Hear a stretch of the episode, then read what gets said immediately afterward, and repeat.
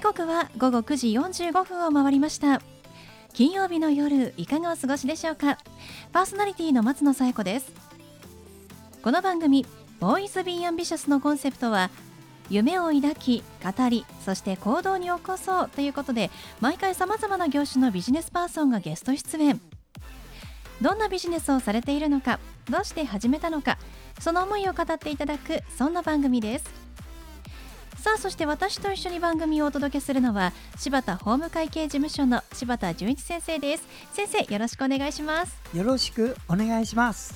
さあ12月でますますね寒くなってきましたけれども、はい。柴田先生はあの、はい。コートってはい。毎年買えるタイプですか？同じものを着られるタイプですか？あ私はねずっと同じの着てますね。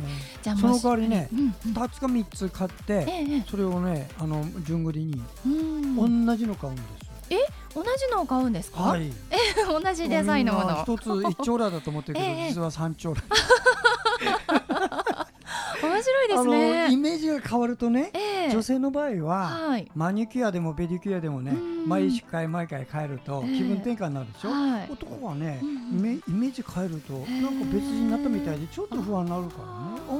同じのそうなんですね、はい。え同じデザイン同じ色のものをはい。3着買って、そうなんです。それを着回していると。ある意味面白いと言いますか斬新ですね確かに男女でそういう差はあるかもしれませんけれども、うんね。先生はそのやっぱ先生というねイメージも大事ですもんね。え皆さんにうんうん。ね慣れ親しんでいただいた姿これ騎士感って言いましてえ2回3回4回と同じ姿を見るとえねうん非常にこう愛情を持って見てもらえるんですね。それをなるほど。大切にしてるだけです勉強になりました わかりました。ありがとうございます。でもね、大事なものも素敵なデザインをね、ずっと着られるっていいですよね。うん私もいつかそんな素敵な大人になりたいと思います。はい、それでは第139回 Boys Be Ambitious スタートです。この番組は遺言相続専門の行政書士柴田法務会計事務所の提供でお送りします。それでは先生、今夜のゲストのご紹介をお願いします。はい今夜のゲストはアーティストの恋さんです小井さん、こんばんは。こんばんは。よろしくお願いします。よろしくお願いします。えー、恋さんは漢字で、まあ、恋愛の恋ですね恋する乙女の恋と書いて恋さんですけれども、えーアーティストでいらっしゃいますが、えーどんな活動作品を作っているアーティストさんなんですか？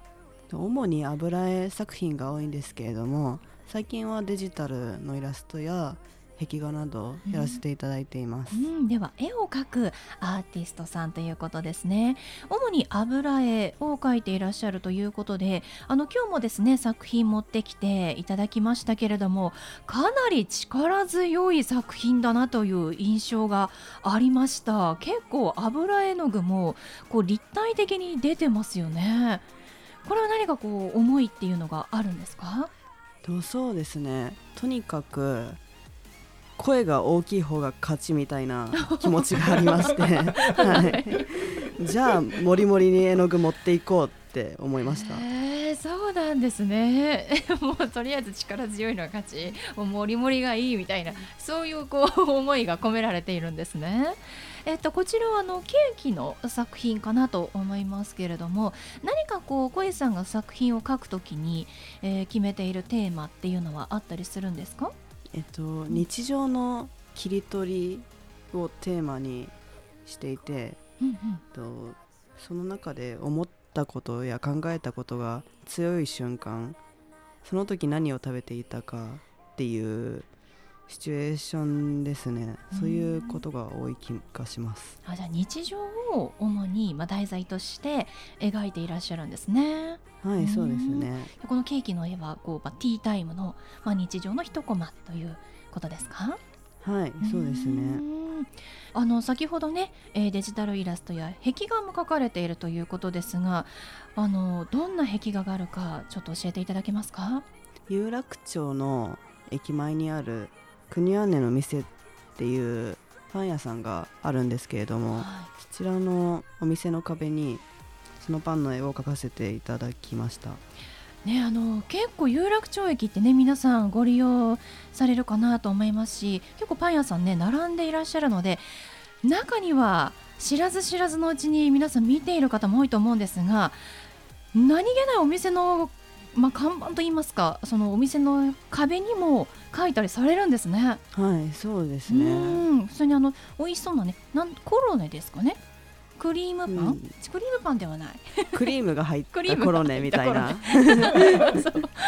チョココロネかなと思いますが、チョコじゃないですもんね。うん。はい、そんなね、本当にパンのイラストなども描いていらっしゃって、これあのどういった経緯で壁画あ描くことになったんですか？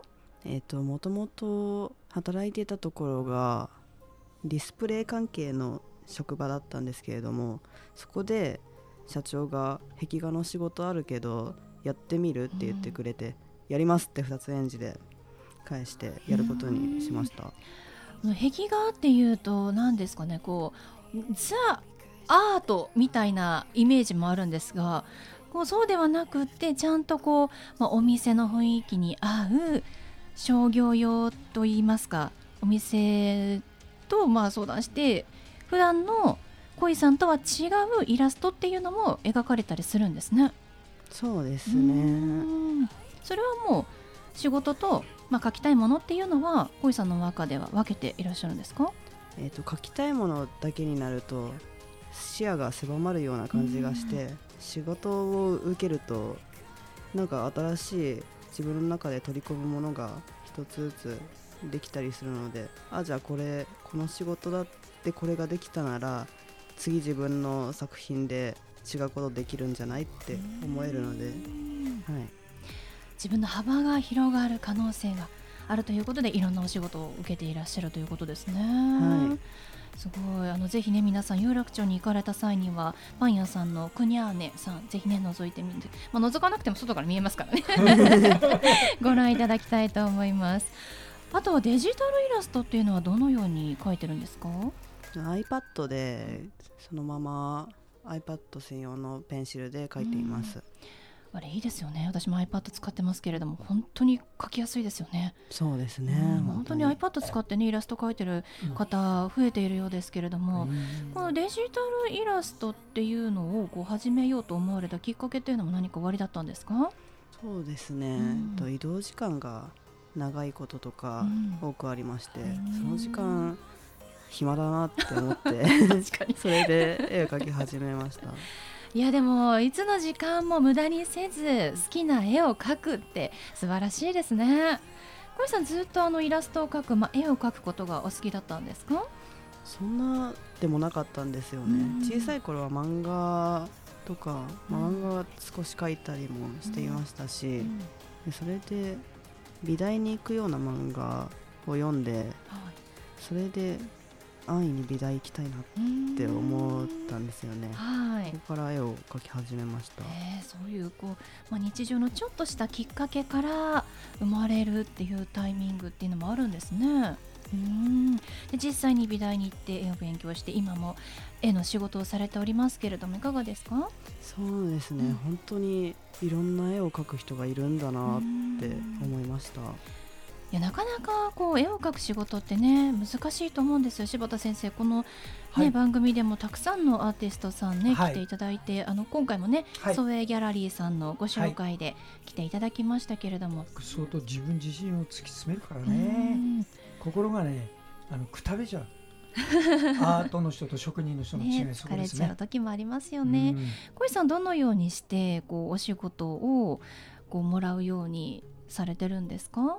えっともともと先ほどいた有楽町のお仕事の時の社長から今も細々と仕事をもらっていまして、でもいずれ自分の名前だけで発信してお仕事もらえるようにはなりたいなと思います。ね、いやでも小石さん本当にすごい方で今あの作品が見られる展示会があって何かにね入選をされたとお聞きしましたがちょっと詳しく教えていただけますか？はい、ゲイツバーチャルアートシティっていうゲイツアートコンペティションの入選作品展が12月1日から2月28日まで行われています。そちらに入選したので作品が見れますのでどうぞ。見てください。ねえ入選されているということも素晴らしいですし結構ね12月1日から2月の末までということで長くね展示されているということですので皆さんもぜひ小井さんの作品ご覧になっていただきたいと思います。ではそんな小井さんに最後お聞きしますが小井さんの夢は何ですか？えっと一言で言うと世界征服ですね。壮大。何で征服しますか？自分の作品を世界中の人に見てもらって、うんその人になんか好きとか可愛いとか面白いとかもちろんなんか嫌いとか気持ち悪いとか思ってもらえたらいいなって思います。いやもうこれは多くの方にねたくさんの方に小井さんの作品見ていただきたいですね。そうです世ね。界征服。ええ。頑張っていただきましょう。さらりとね入選のお話ししたけど、うん。普通はああいう時声を大にしてね 自分を売り込むんだけど小井さんはちょっとね性格上ねあんまりそういうのやらずにさらりとやる方だからね。でも作品はダイナミックですからね。もうこのギャップがね また面白いですね。この方が作者かって思われるくらいねちょっとおとなしい方だからね。ねえ見ていただきたいです。力強い作品ね、ご覧ください。はいということで本日のゲストはアーティストの小井さんでした。小井さんありがとうございました。ありがとうございました。ありがとうございました。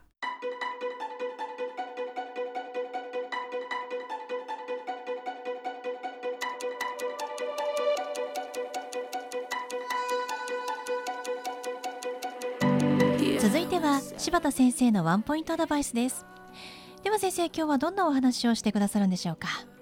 はい、こんばんは。遺言相続の柴田でございます。この仕事32年になるんですね。それで当初はね、誰にも相手にされませんでしたよ。私銀行員でいわゆる LINE って言うんですけど、課長とか次長とか支店長とかそういうコースがあるんですね。こういうの全部終わってね、すぐ私50の時から専門職になってこの仕事を始めたんですがで60から事務所を立ち上げてあの今の仕事を続けてまして銀行員時代に遺言相続20年。そして独立してもう12年やっておりますのでちょうど今72です。それで皆さんにお伝えしたいことはですね遺産分割協議をするというのは親が死んだ時にお子さん方が全員で集まってどういうふうにしようかということを検討するものなんですけどほとんどの方は遺言ないのでお母さん死んだお父さん死んだとなるとお子さん方全員が合意書というのを作ります。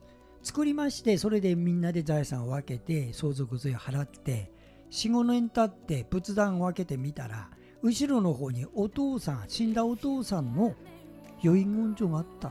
皆さんこれどうなります？現実の問題よ。つまりやり直しなんです。遺言状の通り。これ大変だからね。そういう時に死んだ時にやっぱり専門家を入れて相談してください。はい。柴田先生の相談は電話東京0367801408 6780-1408までお願いします。以上柴田先生のワンポイントアドバイスでした。先生ありがとうございました。ありがとうございました。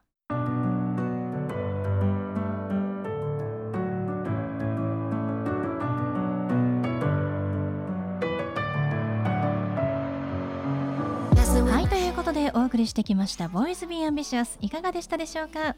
本日のゲストはアーティストの恋さんでした油絵をメインで描かれているということで11月の中旬まで総営ギャラリーさんでグループ展を行ってましたが今はですね、えー2月の28日までゲーツバーチャルアートシティというところのホームページから入選作品が発表されてますのでぜひご覧ください、えーまた恋さんのインスタグラム L アンダーバー L3050 L アンダーバー L3050 でご覧いただけます。ぜひチェックしてみてください。それではまた来週この時間にお会いしましょう。お相手は松野紗友子と。柴田純一でした。それではさようなら。さようなら「